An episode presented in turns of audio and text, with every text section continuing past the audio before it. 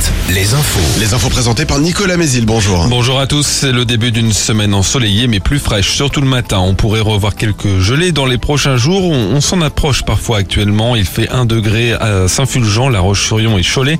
Sous les nuages, le thermomètre affiche 5 à Segré et 6 à Saumur. Nuages plus nombreux donc ce matin en Anjou qu'en Vendée. Le soleil se montrera pour tout le monde cet après-midi avec cette fois quelques nuages inoffensifs dans le ciel vendéen. L'entrée en vigueur ce lundi d'une mesure qui inquiète dans les hôpitaux, la limitation des rémunérations des praticiens intérimaires prévue par la loi RIST. Une garde de 24 heures ne peut plus être payée plus de 1390 euros bruts alors que les tarifs ont pu atteindre 4000 euros. Résultat, beaucoup d'établissements qui ont besoin de remplaçants ou d'intérimaires pourraient rencontrer des difficultés à en recruter. Emmanuel Macron reçoit lui ce lundi les 184 membres de la Convention citoyenne sur la fin de vie. Ils se sont prononcés hier après trois mois de travaux en faveur de changements profonds sur la législation en la matière, jugeant nécessaire d'autoriser le suicide assisté et l'euthanasie. Le chef de l'État doit maintenant leur préciser quelle suite il va donner à leurs travaux.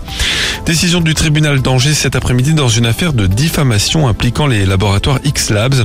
Le directeur de ces derniers a dénoncé par la voix de son avocat euh, les labos du groupe du réseau Biogroupe qui ont pratiqué des tests Covid dans la surface interne des joues de ces patients alors que seul l'écouvillon placé dans le nez est reconnu par la haute autorité de santé. L'avocat et X-Labs sont poursuivis en diffamation par Biogroup. Et se garer dans le centre des Sables d'Olonne est désormais payant toute l'année. Dès aujourd'hui, il n'y a plus de zone bleue ou de place gratuite au Sable d'Olonne. Il faudra payer dans tout l'hypercentre. Seule la première heure de stationnement est gratuite, ainsi que le créneau 12h-14h, sauf en juillet et en août. À La Roche-sur-Yon, ce sont presque 4300 coureurs et marcheurs qui se sont retrouvés ce week-end pour la bicentenaire, une affluence très proche de celle de l'an dernier. En foot, la surprise lyonnaise hier soir en Ligue 1, le PSG battu à domicile par l'OL 1-0 ne compte plus que 6 points d'avance sur ses poursuivants Lens et Marseille.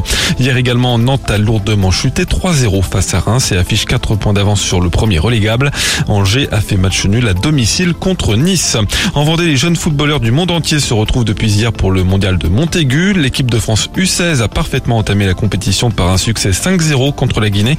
Début aujourd'hui du tournoi féminin, les Bleuettes affrontent le Mexique à 19h. Très bonne matinée à tous.